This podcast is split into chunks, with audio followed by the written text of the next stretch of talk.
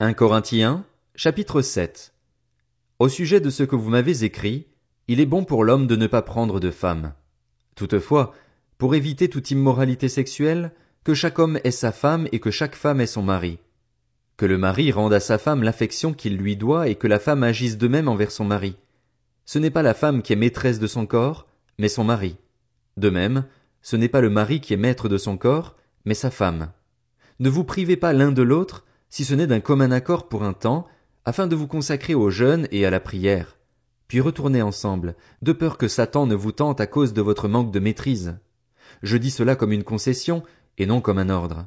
Je voudrais que tous soient comme moi, mais chacun tient de Dieu un don particulier, l'un d'une manière, l'autre d'une autre. À ceux qui ne sont pas mariés et aux veuves, je dis qu'il est bien pour eux de rester comme moi. Mais s'ils ne peuvent pas se maîtriser, qu'ils se marient, car il vaut mieux se marier que de brûler de désir.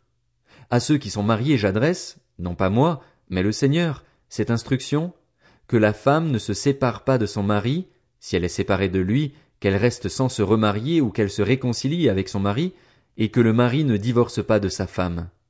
Aux autres, ce n'est pas le Seigneur, c'est moi qui dis, si un frère a une femme non croyante et qu'elle soit d'accord d'habiter avec lui, qu'il ne divorce pas d'elle.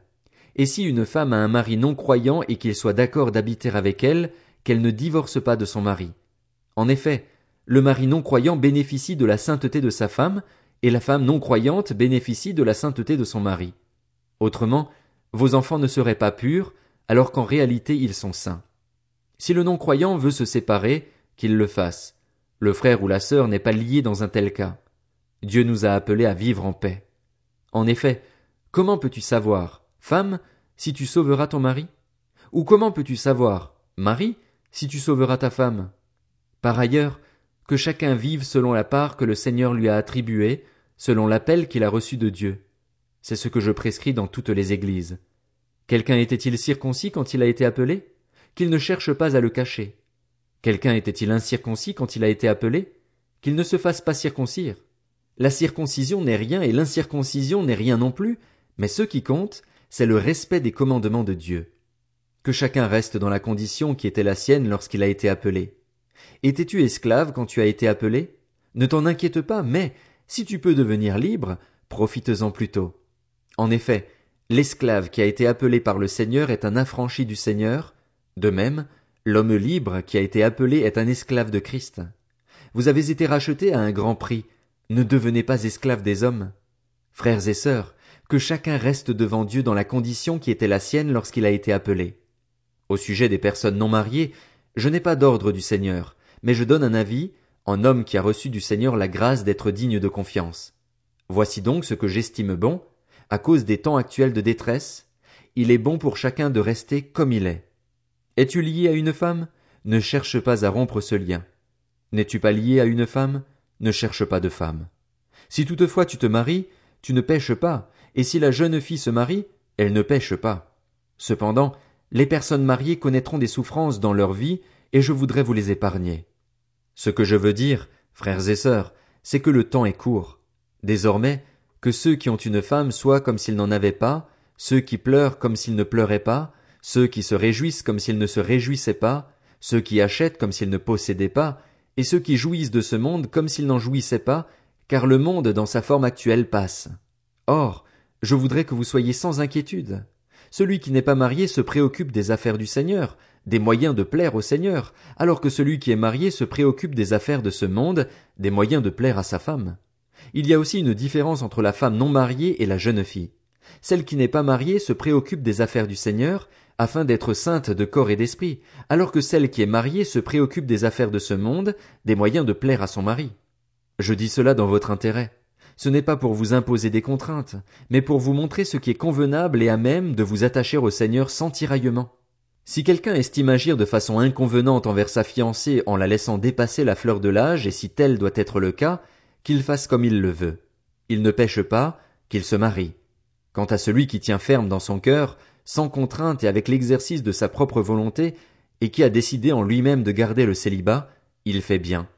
Ainsi, celui qui se marie avec sa fiancée fait bien, et celui qui ne se marie pas fait mieux. Une femme est liée par la loi à son mari aussi longtemps qu'il est vivant. Mais si le mari meurt, elle est libre de se remarier avec qui elle veut, à condition que ce soit dans le Seigneur. Cependant, à mon avis, elle est plus heureuse si elle reste comme elle est. Et moi aussi, je crois avoir l'Esprit de Dieu. 1 Corinthiens, chapitre 8. En ce qui concerne les viandes sacrifiées aux idoles, nous savons que nous avons tous la connaissance. La connaissance rend orgueilleux, mais l'amour édifie. Si quelqu'un croit savoir quelque chose, il ne connaît encore rien comme il faudrait connaître. Mais si quelqu'un aime Dieu, il est connu de lui. Donc, pour ce qui est de manger des viandes sacrifiées aux idoles, nous savons qu'une idole n'est rien dans le monde et qu'il n'y a qu'un seul Dieu. En effet, il est vrai qu'il y a des êtres appelés dieux, soit dans le ciel, soit sur la terre, et de fait il y a beaucoup de dieux et de seigneurs. Néanmoins, pour nous il n'y a qu'un seul Dieu, le Père, de qui viennent toutes choses et pour qui nous vivons, et un seul Seigneur, Jésus Christ, par qui tout existe et par qui nous vivons. Mais tous n'ont pas cette connaissance. Quelques-uns, marqués par la manière dont ils perçoivent encore les idoles, mangent de ces viandes comme leur étant sacrifiées, et leur conscience, qui est faible, en est souillée. Or ce n'est pas un aliment qui nous rapproche de Dieu. Si nous en mangeons, nous n'avons rien de plus. Si nous n'en mangeons pas, nous n'avons rien de moins. Veillez, toutefois, à ce que votre liberté ne devienne pas un obstacle pour les faibles. En effet, si quelqu'un te voit, toi qui as de la connaissance, assis à table dans un temple d'idoles, lui qui est faible, ne sera-t-il pas encouragé dans sa conscience à manger des viandes sacrifiées aux idoles? Ainsi, à cause de ta connaissance, le faible ira à sa perte, ce frère pour lequel Christ est mort. En péchant ainsi contre les frères et sœurs et en blessant leur conscience, qui est faible, c'est contre Christ que vous péchez. C'est pourquoi, si un aliment représente un piège pour mon frère, je ne mangerai jamais de viande afin de ne pas faire trébucher mon frère. 1 Corinthiens, chapitre 9. Ne suis-je pas libre? Ne suis-je pas apôtre? N'ai-je pas vu Jésus-Christ notre Seigneur? N'êtes-vous pas mon œuvre dans le Seigneur? Si pour d'autres je ne suis pas apôtre, je le suis au moins pour vous, car vous êtes l'empreinte qui authentifie mon service en tant qu'apôtre dans le Seigneur. C'est là ma défense contre ceux qui m'accusent. N'avons-nous pas le droit de manger et de boire? N'avons-nous pas le droit d'emmener avec nous une sœur qui soit notre femme, comme le font les autres apôtres, les frères du Seigneur et Céphas? Ou bien sommes-nous les seuls, Barnabas et moi, à ne pas avoir le droit de ne pas travailler? Qui donc sert dans une armée à ses propres frais? Qui plante une vigne et n'en mange pas le fruit? Qui prend soin d'un troupeau et ne se nourrit pas du lait du troupeau? Est-ce purement d'un point de vue humain que je dis cela? La loi ne le dit-elle pas aussi? En effet, il est écrit dans la loi de Moïse, tu ne mettras pas de muselière au bœuf quand il foule le grain. Dieu s'inquiète-t-il des bœufs ou bien est-ce principalement à cause de nous qu'il parle? Oui, c'est à cause de nous que cela a été écrit, car celui qui laboure doit labourer avec espérance, et celui qui bat le blé doit le faire avec l'espoir de recevoir sa part. Si nous avons semé pour vous les biens spirituels, est-ce trop si nous récoltons une part de vos biens matériels? Si d'autres exercent ce droit sur vous, n'est-ce pas plutôt à nous d'en jouir? Mais nous n'avons pas recouru à ce droit. Au contraire, nous supportons tout afin de ne pas créer d'obstacle à l'évangile de Christ. Ne savez-vous pas que ceux qui assurent le service du culte sont nourris par le temple, que ceux qui servent à l'autel reçoivent une part de ce qui est offert sur l'autel? De même aussi, le Seigneur a prescrit à ceux qui annoncent l'évangile de vivre de l'évangile. Quant à moi, je n'ai eu recours à aucun de ces droits, et je n'écris pas cela pour qu'il me soit accordé, car j'aimerais mieux mourir plutôt que de me laisser enlever ce sujet de fierté. Si j'annonce l'évangile, il n'y a pour moi aucun sujet de fierté, car c'est une nécessité qui m'est imposée, et malheur à moi si je n'annonce pas l'évangile. Si je le fais de bon cœur, j'en ai la récompense, mais si je le fais malgré moi, c'est une charge qui m'est confiée. Quelle est donc ma récompense? C'est d'offrir gratuitement l'évangile de Christ que j'annonce, sans faire usage de mon droit de prédicateur de l'évangile. En effet, bien que libre vis-à-vis de tous, je me suis fait l'esclave de tous afin de gagner le plus grand nombre. Avec les Juifs, j'ai été comme un Juif afin de gagner les Juifs, avec ceux qui sont sous la loi de Moïse, comme si j'étais sous la loi, bien que n'étant pas moi-même sous la loi, afin de gagner ceux qui sont sous la loi. Avec ceux qui sont sans la loi, comme si j'étais sans la loi, bien que je ne sois pas sans la loi de Dieu, puisque je me conforme à la loi de Christ, afin de gagner ceux qui sont sans la loi. J'ai été comme faible avec les faibles afin de gagner les faibles. Je me suis fait tout à tous afin d'en sauver de toute manière quelques-uns, et je fais cela à cause de l'Évangile afin d'avoir part à ces bénédictions.